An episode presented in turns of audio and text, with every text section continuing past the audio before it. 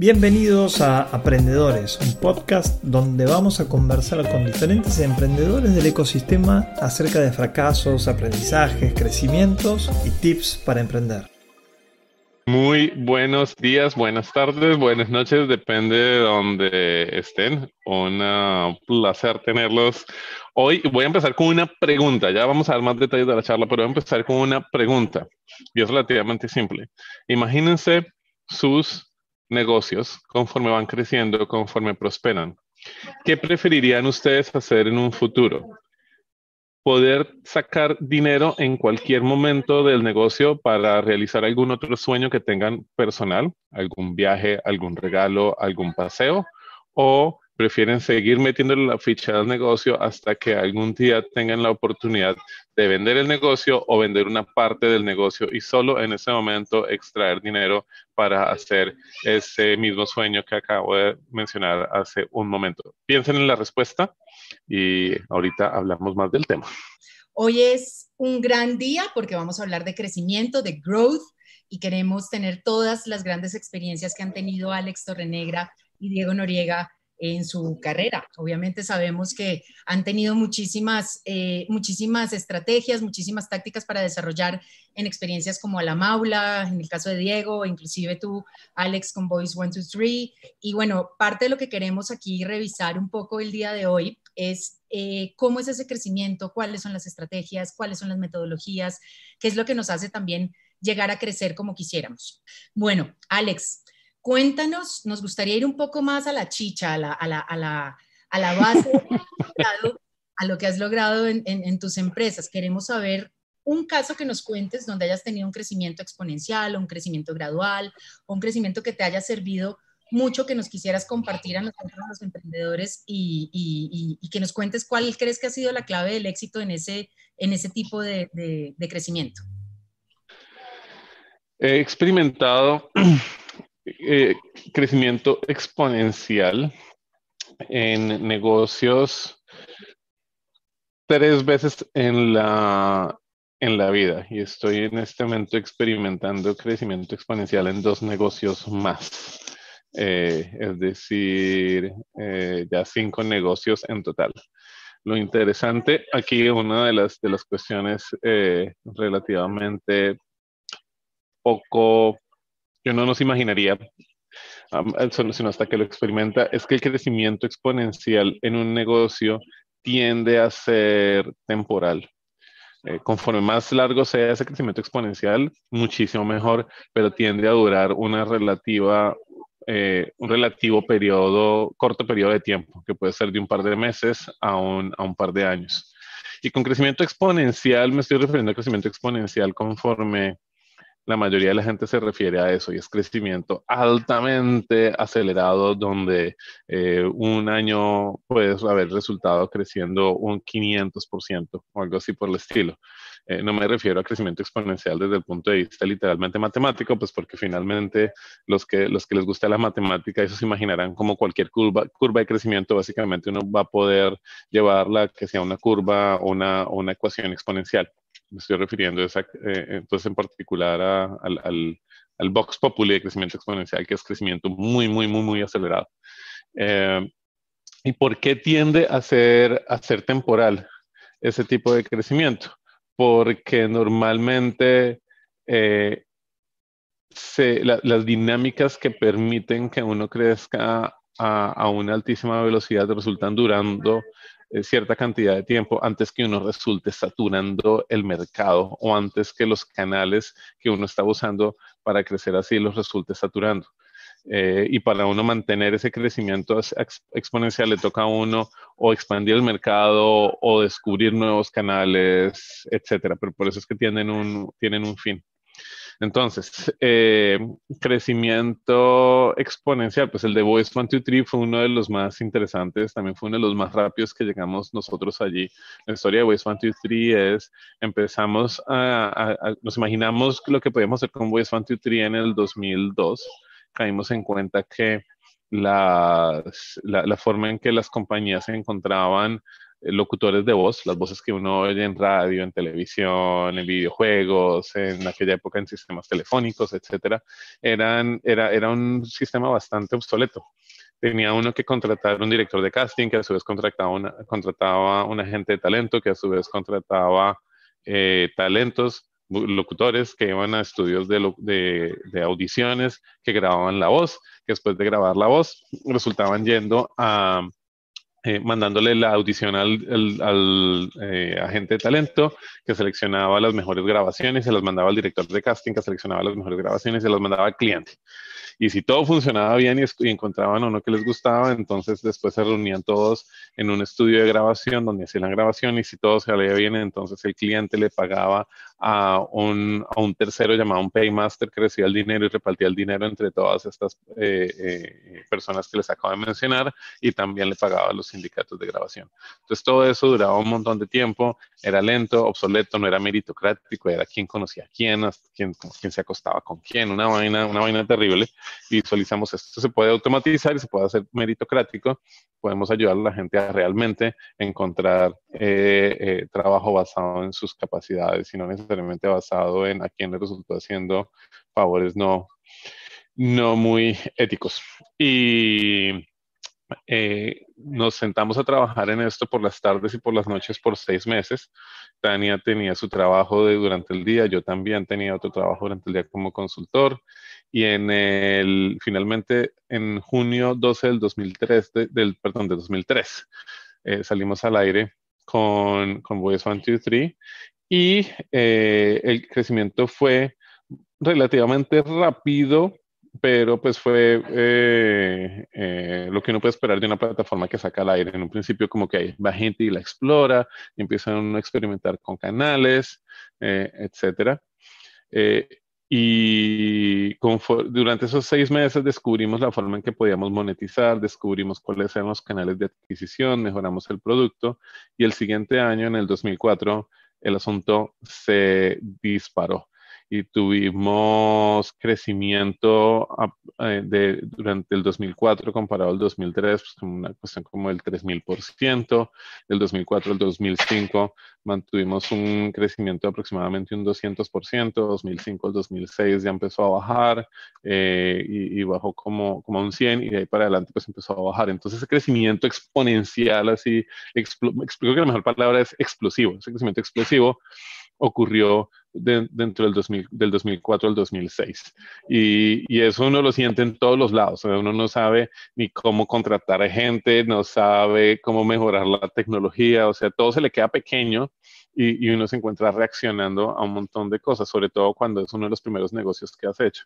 Este era el primer negocio que, eh, que, cofundamos que en donde, en donde eh, eh, lo estábamos liderando. Habíamos participado en otros negocios, pero no como líderes de esos negocios.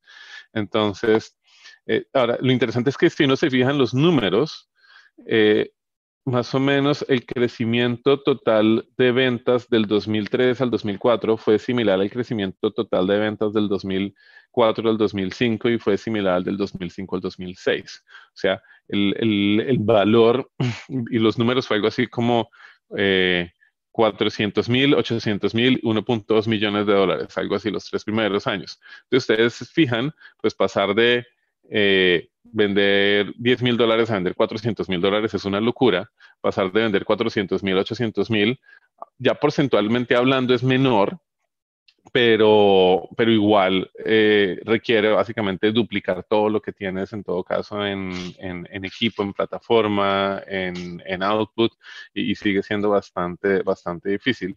Eh, y el crecimiento se mantuvo así por mucho tiempo, pero cada vez, aunque el crecimiento seguía siendo lineal, pues porcentualmente resultaba siendo, resultaba siendo más bajo. Ese es un ejemplo de, de, de, eh, experiencias que he tenido de crecimiento explosivo y anécdotas un montón que les puedo, que les puedo contar eh, allí. Eh, por ejemplo, por mucho tiempo no tuvimos un estado de pérdidas y ganancias. ¿sí? No sabíamos cuánto nos estábamos gastando, no sabíamos exactamente cuánto nos estaba entrando de dinero. La única razón que sabemos que no nos estábamos equivocando es porque al final del mes quedaba más cuenta en el banco, de el, más plata en el banco de la plata que había al principio del mes. Así, así fue esa sensación como de esto está ocurriendo muy, muy, muy rápido, entre, entre otras cosas. Nos tomó como tres años realmente para tener una contabilidad que, tenía sentido. Éramos muy, muy, pues muy eh, ingenuos y, altamente ignorantes en el, en el tema. No teníamos mentores, no había aceleradoras en aquella época que nos, que nos, que nos ayudaran. Eh, el siguiente momento en la vida que experimenté crecimiento exponencial fue con Bonnie Studio en el 2012 y el 2013, crecimiento explosivo. Y eh, este año estoy experimentando nuevamente crecimiento explosivo en, eh, en, dos negocios. Uno es Torre y el otro es Torre Negra Accelerate. Estamos creciendo también bastante rápido. Pensaba, Alex, que ibas a decir que tu otro crecimiento exponencial era a nivel familiar, el que estabas experimentando. No, yo quiero que sea exponencial, quiero tener 12 hijos algún día, pero, pero se requiere que Tania esté de acuerdo con eso. Ella no quiere crecimiento exponencial, ella quiere crecimiento lineal. Bueno, pero estás, viendo el mismo crecimiento que hayas tenido históricamente, así que antes que nada, muchísimas felicidades, querido. Gracias. Sí, bueno, a final del año debemos estar creciendo la cantidad de hijos que tenemos en un 100%, entonces.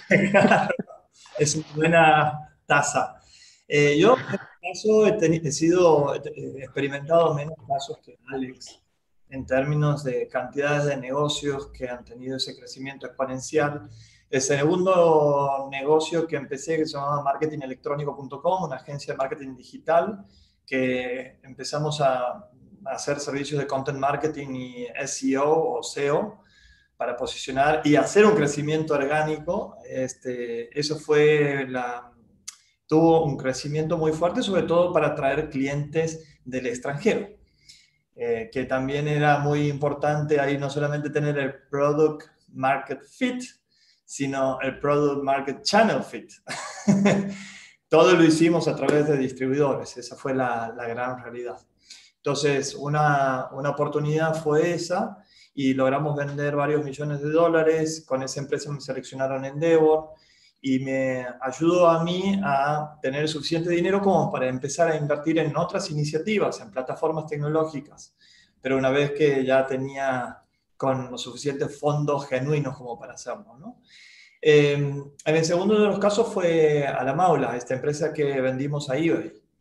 Y, y ahí la experiencia fue fenomenal en términos de meter un equipo complementario y en donde la mitad del equipo era tecnología, ingeniería, y cómo buscar hackear permanentemente ese crecimiento. Era un marketplace, conectaba oferta y demanda de productos y servicios, eh, y entonces, eh, por ejemplo, el primer hack que hicimos, o de los primeros, era cómo crecemos exponencialmente la cantidad de avisos clasificados que teníamos en nuestra plataforma.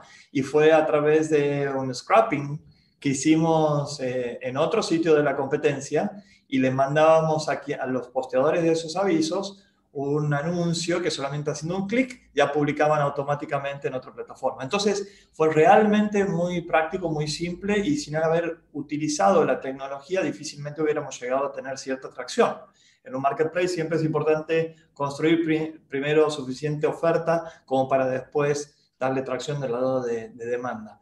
Entonces, eh, creció el contenido que generamos a través de los usuarios, eh, creció nuestro content marketing, como veníamos conociendo mucho de posicionamiento en buscadores, nos ayudó que el primer año ya teníamos 10 millones de visitas. Entonces llamamos muchísimo la atención eh, de, de, eBay, pero porque también al mismo tiempo se generaban muchas transacciones entre la oferta y la demanda. ¿no?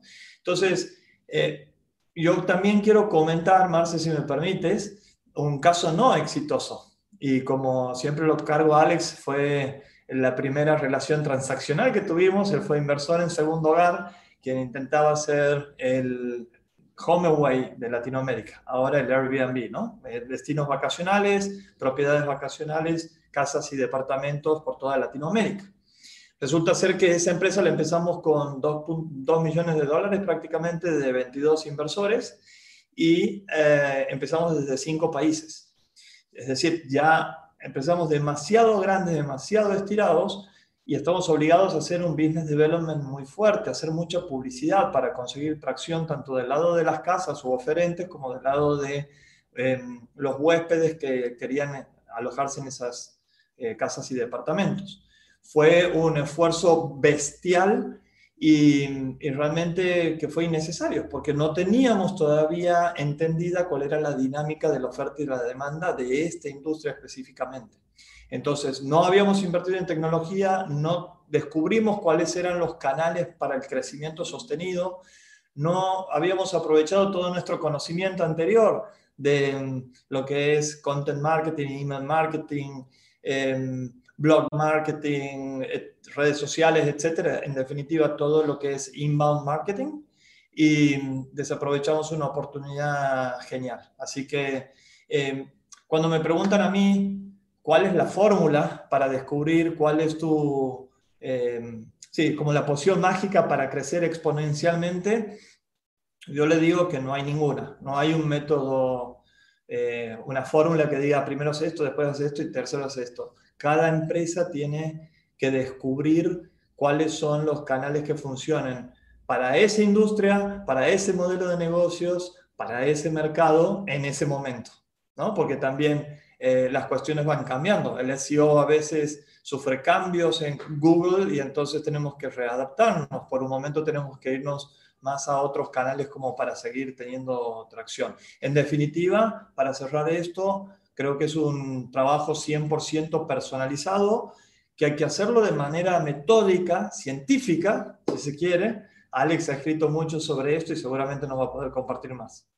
Bueno, em, Alex, Sabemos que has tenido un crecimiento, como tú lo dices, explosivo, pero cuéntanos si hay alguna estrategia que sigas en, esa, en ese camino a lograr que, que se te vuelva explosivo todo lo que quieres crecer. Háblanos de estrategia puntualmente.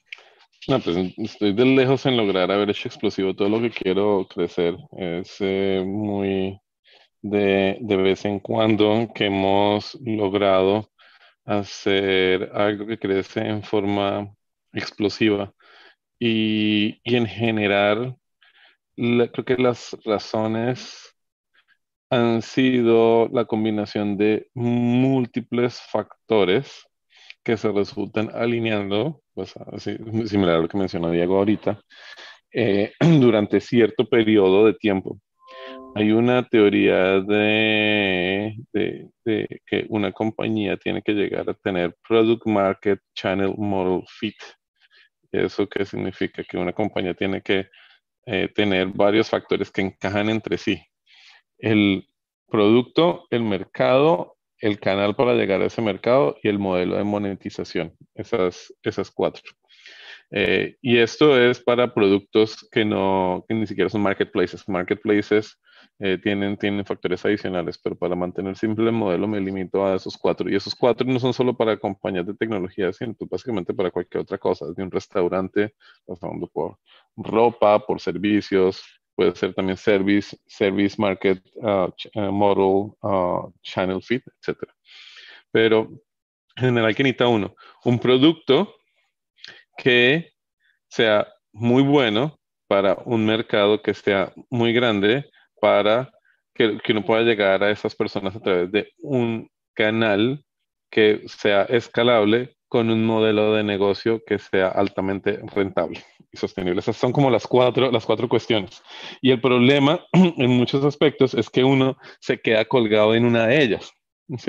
Uno puede, por ejemplo, hacer un muy buen producto, pero que resulta solucionándole algo solo un mercado muy chiquito o uno puede hacer un muy buen producto que le podría solucionar el problema a un mercado muy grande, pero los canales de adquisición que encuentra resultan no siendo escalables. Si, por ejemplo, eh, resulta uno solo pudiendo vender eh, puerta a puerta o solo pudiendo vender pidiéndole referrals a los amigos. Eh, o logra todo eso, pero resulta que no resulta monetizando bien o no resulta pudiendo, pudiendo hacer dinero. De hecho, eh, y, puede ser lo contrario, uno puede resultar encontrando un modelo, un canal y un mercado grandísimo, pero el producto es el que apesta, ¿sí? O uno puede resultar encontrando un canal escalable, un modelo, un producto y después se da cuenta que el mercado es muy pequeño. Normalmente el orden de ideas, ¿sí? Es identifica un mercado, identifica el producto para ese mercado, después identifica el canal y después identifica el, el modelo. Eh, las, las cuatro cosas las quieres identificar relativamente temprano para generar la estrategia y después te sientas a trabajar en ellas. Y por cierto, aquí he hablado de modelo y tal vez no sé tan claro, así que voy a entrar en detalle en, algunas de ellas para que sea más, tenga más sentido. El producto o el servicio que es, pues básicamente lo que la gente está comprando, ¿sí? El website o, la pieza de, hardware, los átomos que tú le estás entregando a la persona o, o, el servicio que vas a la casa o la persona va a tu local y está recibiendo. El, mercado es eh, la, el segmento de la población que estaría que potencialmente comprando ese producto o ese servicio o usando ese producto o servicio de ti.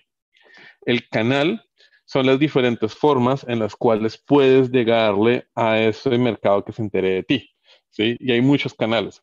Está llamadas, está pay per click, es decir, mercado digital, está eh, ventas, yo puedo ir a vender puerta a puerta, está eh, locales físicos, o sea, un, canal de distribución. Yo tengo una tienda en un centro comercial, ¿sí? donde el centro comercial se vuelve el, el canal.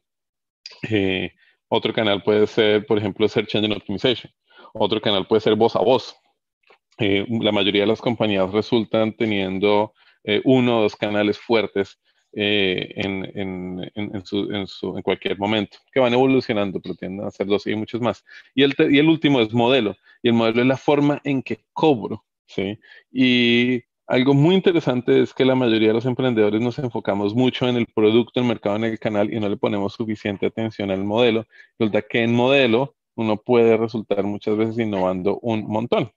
Entonces, eh, de hecho, en las compañías que he creado, hemos traído modelos de negocio que no se usaban previamente en la industria y eso ha sido parte del clave del éxito. De hecho, hay un inversionista llamado Fred Wilson, muy, muy inteligente el hombre, eh, inversionista de los primeros que puso dinero en Twitter, en Tumblr, en Etsy, en otras, donde él dice que a veces hay más potencial de innovación cuando uno innova en el modelo de negocio que cuando uno innova en tecnología. Y estoy de acuerdo con él. Entonces, con modelo de negocio, ¿a qué, ¿a qué me refiero? Modelo de negocio es algo tan simple como yo voy a un restaurante, ¿sí? tú me vendes comida y yo te pago por esa comida. ¿sí? Es un modelo de negocio transaccional. Pero hay modelos de negocios de suscripción. Modelo de negocio de suscripción es Netflix. Yo le pago a Netflix todos los meses X cantidad de dólares para poder ver películas.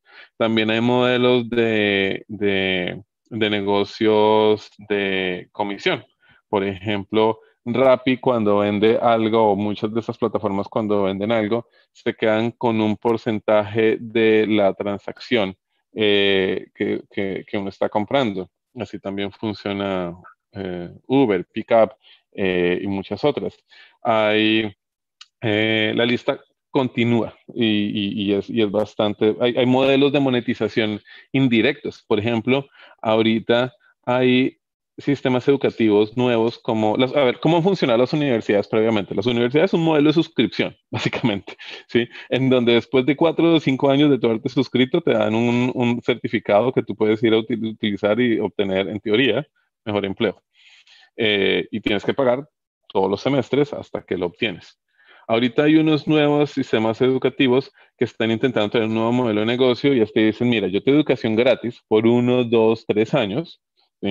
Y tú vas y encuentras trabajo y después de que encuentres trabajo me pagas un porcentaje del salario que tú recibes por X cantidad de tiempo hasta tal cantidad de dinero. Eso lo llaman un Income Share Agreement, un acuerdo de, de, eh, salario eh, eh, compartido, algo así por el estilo, y está creciendo bastante. Entonces, eso es un nuevo modelo de negocio.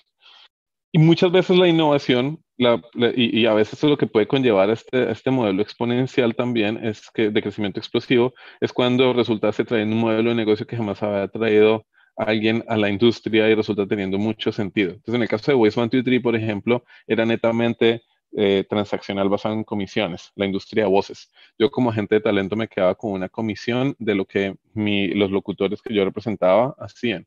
Yo como director de casting cobraba por la transacción. Nosotros llegamos en Waste One, Two, Three y dijimos, ¿saben qué? Esta vaina es gratis para todo el mundo. ¿sí? Todo el mundo lo puede usar gratis. Pero los locutores, si quieren, pueden pagarle publicidad a Waste One, Two, Three para aparecer más, eh, en forma más visible dentro de nuestro website. ¿sí? Un modelo de negocio más similar a como hoy en día hace dinero Instagram o como hace dinero Google. Pero nadie lo ha traído la industria de voces. Lo trajimos y resultó funcionando muy bien porque nos dimos cuenta que había mucha gente que no quería que hubiera intermediarios. Mucha, la mayoría de la gente quería tener transacciones directamente entre ellos y las transacciones eran muy, eran muy diferentes. Entonces, eh, haber traído un modelo de negocio nuevo resultó ayudando. Ahora, imagínense, y a, veces me gusta entretener la mente pensando en cómo puede, en modelos de negocios que uno podría traer a industrias eh, que, tienen modelos de negocios altamente establecidos y, tan, y, que ya damos por hecho. Imagínense un restaurante. Imagínense si uno fuera un restaurante y en vez de yo cobrar por, el, por, la por los platos que te vendo, por, los, por, por, por la cena, ¿Qué tal si más bien cobramos por los bocados que te comes? ¿Sí? Un, es microtransaccional. ¿sí? De hecho, hay restaurantes que hacen eso. Los de sushi en Japón, ¿sí? Normalmente tú compras piezas de sushi eh, y pagas por cada una de las piezas. No es común, pero hay sitios donde funciona. Pero imagínate si llevas eso a, a, a una pollería Sí, y dice, ¿sabes qué? Por cada presa, puedes coger las presas que quieras, por cada presa te cobro 50 eh, centavos de dólar, o lo que sea. Habría algo interesante. O lo opuesto, imagínate si ofreces un modelo de suscripción, ¿sí? Tú pagas 200 dólares al mes y todo lo que quieras te lo puedes comer, no hay problema. O si, imagínense si eso lo hacemos con ropa. El otro día estábamos hablando con un amigo. Imagínense si uno pudiera inventarse un modelo de ropa por suscripción.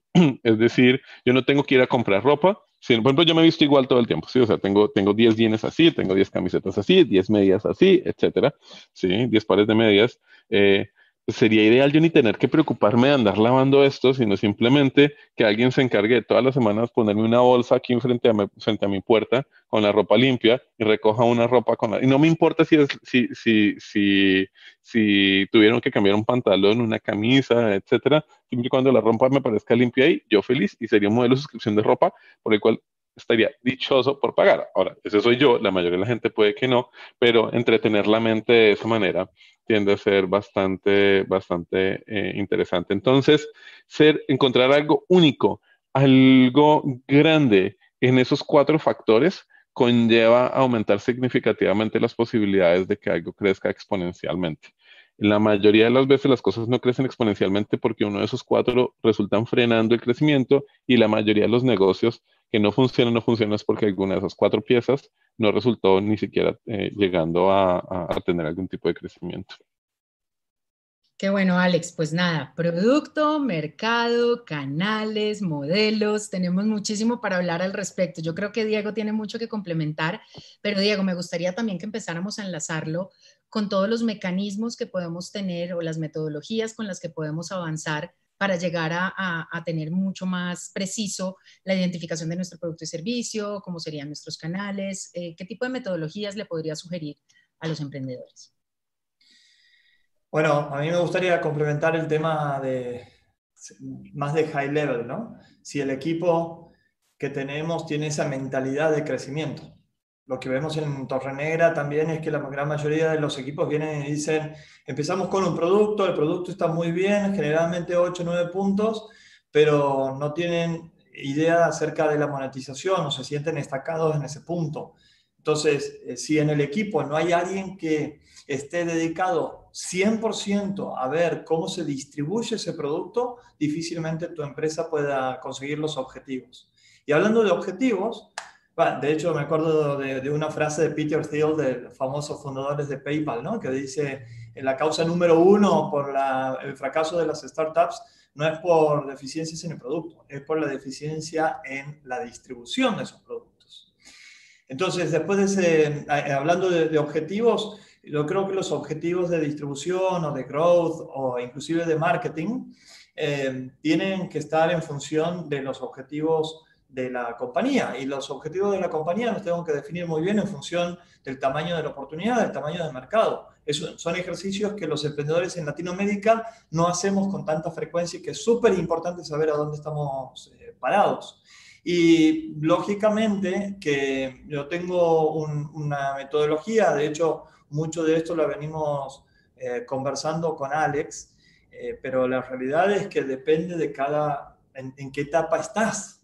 Como decía Alex recién de, buscar cosas escalables. Bueno, al principio, cuando estás en tu MVP y en las primeras ventas, tienes que probar con cosas hasta que no escalan. Eh, yo les digo, por ejemplo, no sé, este verano, em, el verano de Argentina, antes de la Navidad me mandé 57 saludos de Navidad para cada uno de los mentores vestidos de Papá Noel. Y eso claramente no es algo que escale, pero yo quería hacer eh, que en el primer año, de demostrarle muchísimo agradecimiento, de dedicar tres horas de mi día para que los mentores se sientan bien cerca de lo que estamos logrando todos juntos, de hacerlos partes, de generar engagement. Y ese engagement implica retención y la retención para mí es lo más importante eh, de, todo lo que implica el, crecimiento. ¿no? Pero si, bueno, vamos a, hablar de, metodologías, la realidad es que primero a mí me gusta tener mucho brainstorming eh, con el resto del equipo. Y aquí cuando hablamos de growth, hay algo que es clave. Todo el equipo tiene que estar pensando en growth. No es que es exclusivo del de marketing o exclusivo del de ventas. Todas las personas, el de producto, el de producción, el de operación, el de atención al cliente, tiene que estar unido tirando ideas que después se pueden priorizar, que se pueden eh, testear de a poco. Eh, obviamente se deberían implementar y llevar a la acción para después intentar sacar conclusiones y de alguna manera armar un playbook o una, sistematización, una bajada de todos estos componentes. ¿no? Y, después, eh, otra metodología es, bueno, ya tenemos definidos los, los objetivos de la compañía, tenemos definidos los OKRs del mes, eh, perdón, del, del, Q o de la semana. Eh, entonces, semana a semana juntarnos y ver qué hemos aprendido, revisar todos los experimentos que estamos llevando adelante y los experimentos que vamos a, tomar para la próxima semana. Y finalmente en, los, en, las reuniones trimestrales o de Q, otra cosa que, que, utilizo, bueno, de todos estos experimentos, de cómo vamos con los éxitos y los fracasos, cuánto le estamos pegando, ¿no? ¿Cuál, es nuestro porcentaje de gol? vamos a decir. Eh, en, donde también estamos teniendo hipótesis precisas o qué tan precisas son eh, las que estamos armando, ¿no? Y, finalmente, qué tanto nos estamos challengeando, o sea, cómo estamos con respecto a nuestro máximo potencial. Eh, creo que es algo de, todas las personas y en mis equipos insisto mucho de tener muy claro a dónde estamos yendo, qué queremos lograr en semana a semana y que obviamente estemos interactuando para generar el mayor valor. Me consta, me consta toda esa insistencia, Diego. Eh, Alex, me gustaría retomar un poco todas estas metodologías que nos está comentando que aplica Diego y que vivimos a diario en el equipo para que también nos ayudes a enlazar esas etapas que podría tener el crecimiento con las metodologías que tú estás aplicando también actualmente en tus empresas y en tus eh, demás emprendimientos. Cuéntanos un poco de, de cómo se soslapan esas etapas con esas metodologías. Pues en general, en general hay tres eh, etapas a grandes rasgos en una compañía. Bueno, yo diría que cuatro.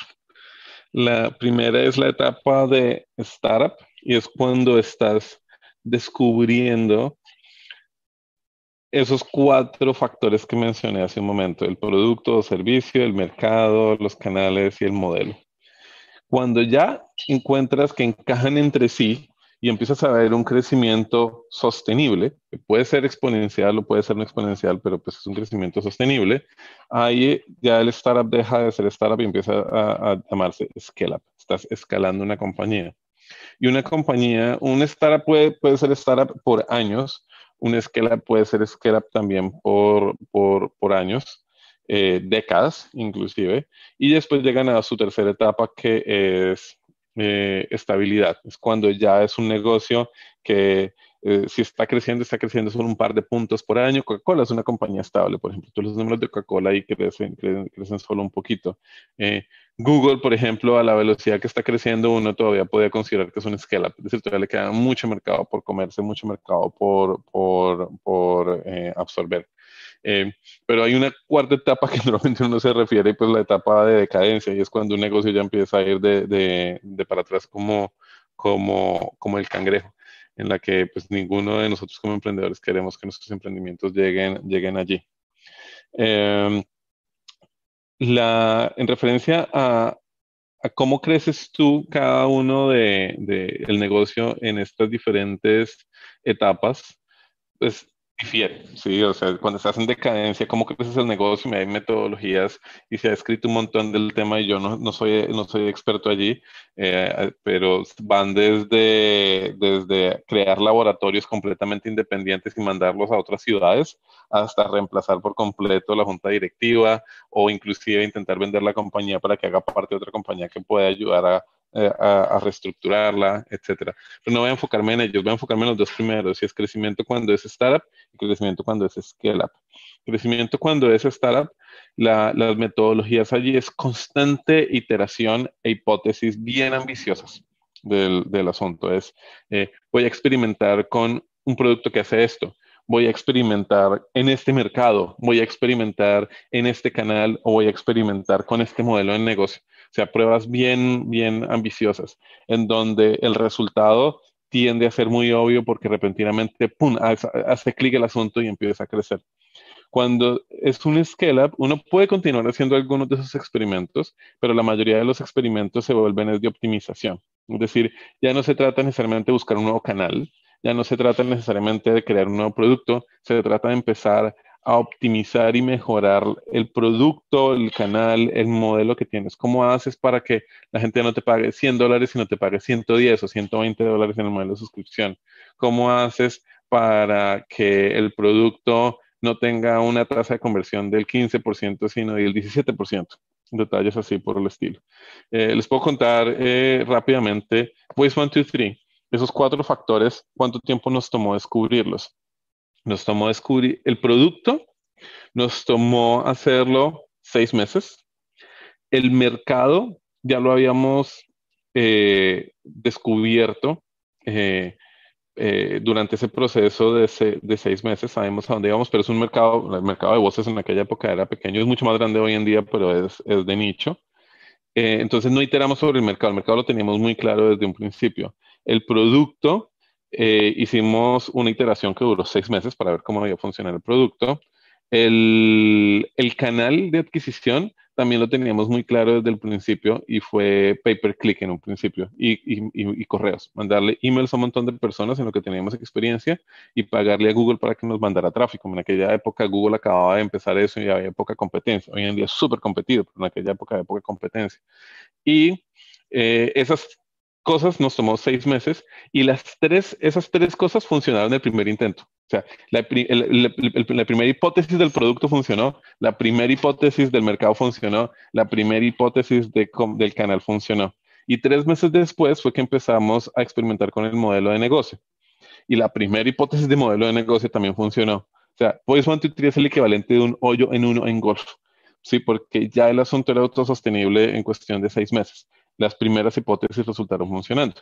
En Bonnie Studio, el asunto fue diferente. En Bonnie Studio, empezamos con el mercado. Sabemos que el mercado en un principio también, iba a ser la industria, la, industria de voces. la primera hipótesis de producto fue, vamos, la gente viene a, Voice, a, se llamaba así en aquella época, y nos dice que quiere y nosotros nos encargamos de conseguir el audio. No tienen la posibilidad de escoger el locutor, no tienen la posibilidad de interactuar con el locutor, les mandamos ya el audio grabado y si no les gusta, no tienen que pagar, les hacemos otro, si les gusta, se quedan con él. El canal de adquisición que empezamos a experimentar en aquella época, eh, en un principio pensamos que iba a ser pay per click también, y eh, el modelo de negocio pensamos que iba a ser comisión. ¿sí? Esas cuatro. El producto no funcionó, esa primera hipótesis. Nos tocó generar una nueva hipótesis y es vamos a permitir que la gente ponga un proyecto y reciba audiciones de locutores y después de recibir esas audiciones va a seleccionar cuál es la mejor y esa persona es la que va a hacer el, el, trabajo. Esa fue la segunda hipótesis de producto. La segunda, el, el mercado siguió siendo el, cambió, porque en un principio pensamos que eran compañías que iban a utilizar una plataforma automatizada como la nuestra. Después visualizamos, no, vamos a ir detrás de personas que necesitan esto más, es como para proyectos educativos y publicidad. Entonces, esa fue la segunda hipótesis que empezamos a experimentar. La tercera hipótesis fue la hipótesis de canal. Resulta que pay per click no funcionó, ya era muy costoso. Entonces, la siguiente hipótesis fue, vamos a hacer pruebas de, de prensa, vamos a hacer eh, relaciones de prensa y que los bloggers escriban de nosotros. Y la cuarta hipótesis, que fue, que fue el modelo de negocio, también visualizamos que el modelo de negocio de comisión no funcionaba y que teníamos que empezar a cobrar, básicamente era, era basado en márgenes. Entonces, eso fue una segunda iteración de las cuatro cosas, una segunda hipótesis para con los cuatro factores. La segunda hipótesis del producto tampoco funcionó. Resulta que nos tocó hacer una siguiente hipótesis, que es, ya llevamos un año trabajando en producto, y fue crear un sistema de búsqueda que le permitía a las personas buscar cuál era el locutor que querían ellos contratar, seleccionarlo y contratarlo inmediatamente con un par de clics. Esa hipótesis sí resultó funcionando. La tercera hipótesis nos tomó un año, eh, un año y punta. La siguiente hipótesis fue la de mercado. Eh, resulta que en tampoco funcionó. Nosotros pensábamos que eran los usuarios que usaban Voice 1, 2, 3 en esa segunda hipótesis, la que iban a usar Bonnie Studio. No, nos dimos cuenta que había un nuevo mercado que no habíamos descubierto previamente, que eran los que estaban interesados en usar Bonnie Studio. Y esa tercera hipótesis en mercado fue la que resultó funcionando. En, eh, en modelo, en, en canal, resulta que funcionó la hipótesis de prensa, pero rápidamente nos, dimos cuenta que no la podíamos escalar. Ya una vez escribieron de nosotros, la gente no quería seguir escribiendo de nosotros, entonces empezamos a trabajar en una tercera hipótesis que era enfocarnos en Search Engine Optimization, que, que la gente nos encontrara en los listados gratis en Google, en Bing y eso, y, que, y enfocarnos en, que, en pedirle a la gente que nos hiciera referidos, que nos dejara a sus amigos saber que nosotros existíamos. Esa hipótesis también funcionó. La tercera hipótesis de canal y la segunda hipótesis de modelo, que fue que teníamos que cobrar márgenes en vez de comisión, esa sí funcionó. Entonces, fue un año y medio de trabajo antes que Bonnie Studio pasara de ser startup a empezar a ser scale up. En el caso de Voice 123, fueron más o menos eh, seis meses de trabajo allí y todo en la misma hipótesis. Entonces, Depende, se requiere mucha persistencia. Ahora, si hablamos, por ejemplo, de Torre, lo que estamos haciendo ahorita en Torre y, la, y, la, y, la, y lo ambicioso que es ese, ese proyecto, ya hay áreas en donde hemos experimentado con unas cinco hipótesis, o nos tocó experimentar con unas cinco hipótesis antes de encontrar una que fuera, que fuera válida. Y bueno, me puedo quedar hablando de horas del tema, pero, pero no quiero, quiero hablar a Diego, me disculpa que he hablado aquí tanto. No, pero está súper interesante todo lo que nos estás contando, Alex. Eh, yo sí quisiera que eh, Diego también nos comentara un poco sobre esas etapas que él ha identificado y especialmente que le diera una, una orientación hacia lo que estamos haciendo en Torre Negra Accelerate, que sé que también hay unos buenos casos. lo que ha expresado Alex, eh, creo que lo ha puesto muy en, en gráfico, ¿no? Cómo han ido validando muchas hipótesis. Y os doy fe que esas hipótesis también tienen métricas por detrás y que es un obsesivo de cantidades de, de pantallas eh, midiendo diferentes cosas.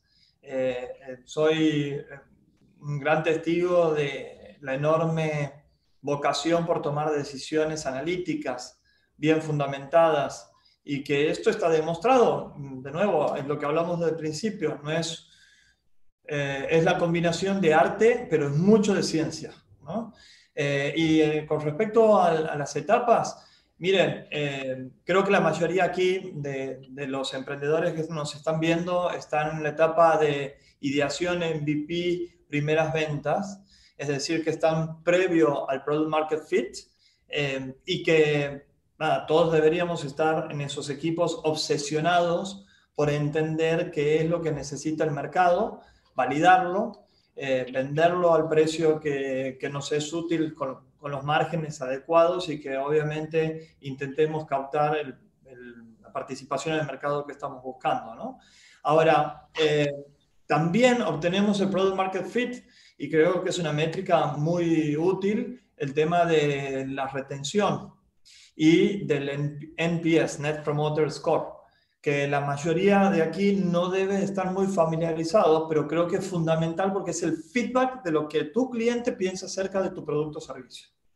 Eh, estos son totalmente fundamentales para que también podamos entender cuáles son las oportunidades de optimización que hablaba Alex antes. ¿no? ¿Cómo, ¿Cuál es el customer persona? ¿Cómo te busca?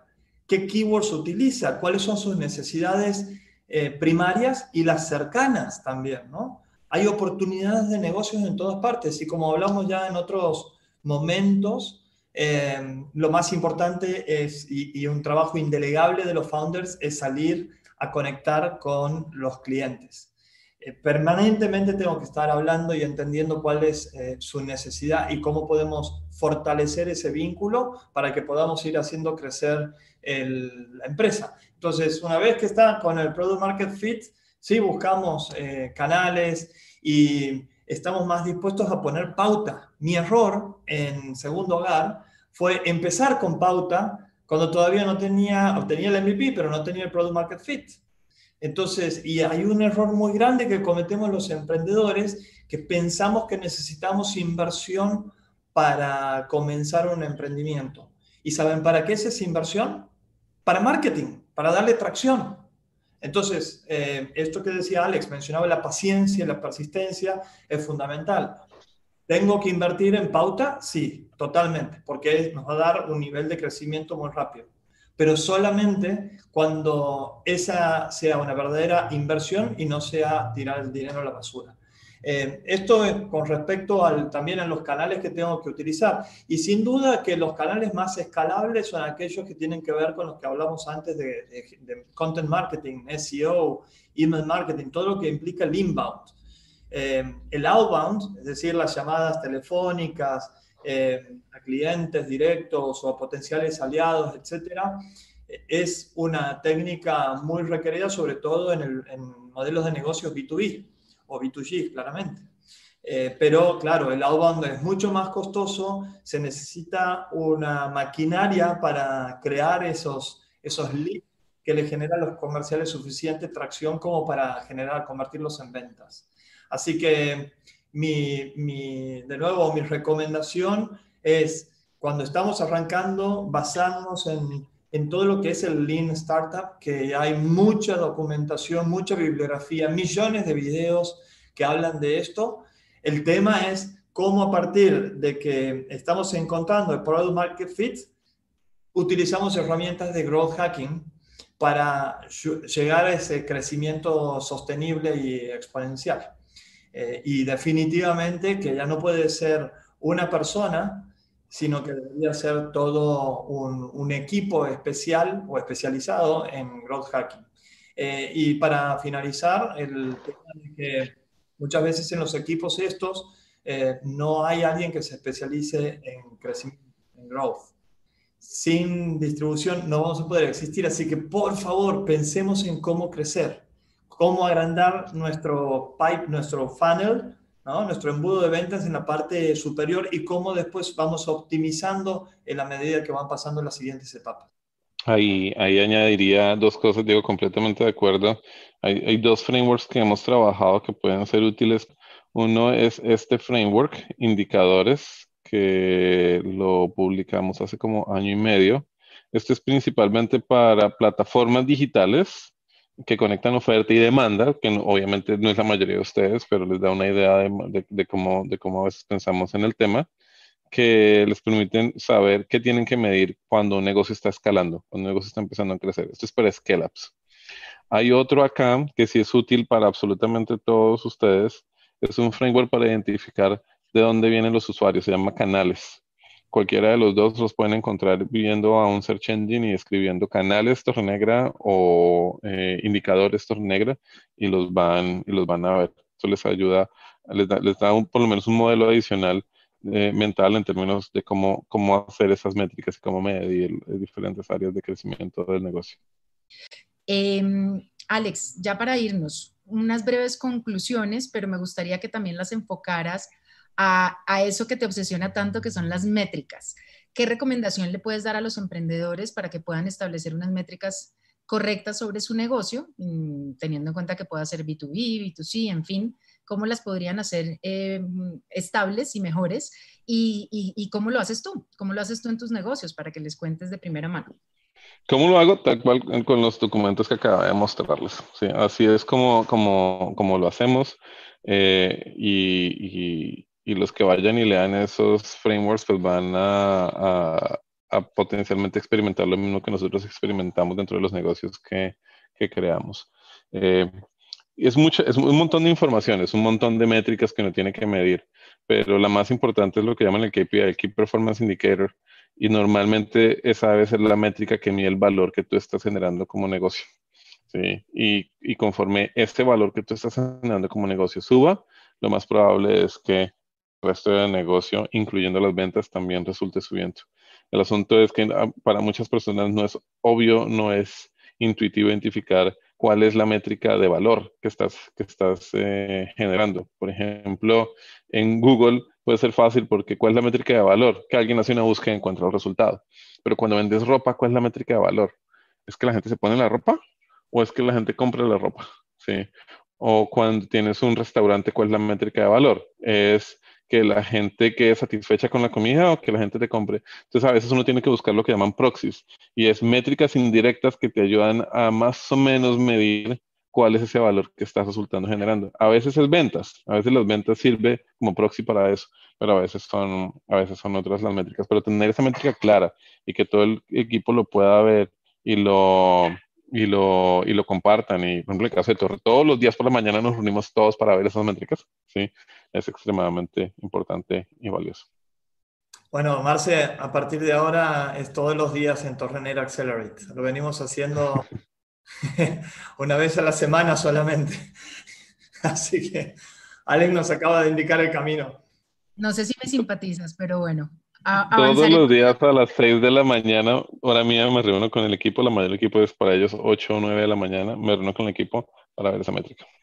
Es que dice que lo primero que tienes que hacer en el día es lo más importante, ¿no? Después ya caminas solo el día. Pero si no sabes muy bien a dónde estás parado, ¿cómo vas a decidir las miles de decisiones que hay que tomar por día, ¿no? Entonces, eh, lo primero es, por ahí un, tema conceptual, que, ¿cuál es la, la diferencia entre growth y marketing es que tiene ingeniería metido en el medio, tiene método científico, tiene sistematización, tiene mucho de eh, eh, proceso, tiene mucho de prueba y error. Y, en definitiva, cuando logramos tener una mentalidad growth en el equipo, todos estamos obsesionados por el crecimiento. Sin crecimiento no hay más ventas, sin más ventas no hay inversores, no hay nuevos clientes, no hay nuevas oportunidades. Entonces, número uno, estar con mucho foco en el, y obsesión eh, claramente en el, en growth. Lo segundo es un equipo. Eh, al principio no podemos salir a contratar a una persona eh, que trabaje como empleado y delegarle la parte más importante de nuestra compañía, que es el crecimiento.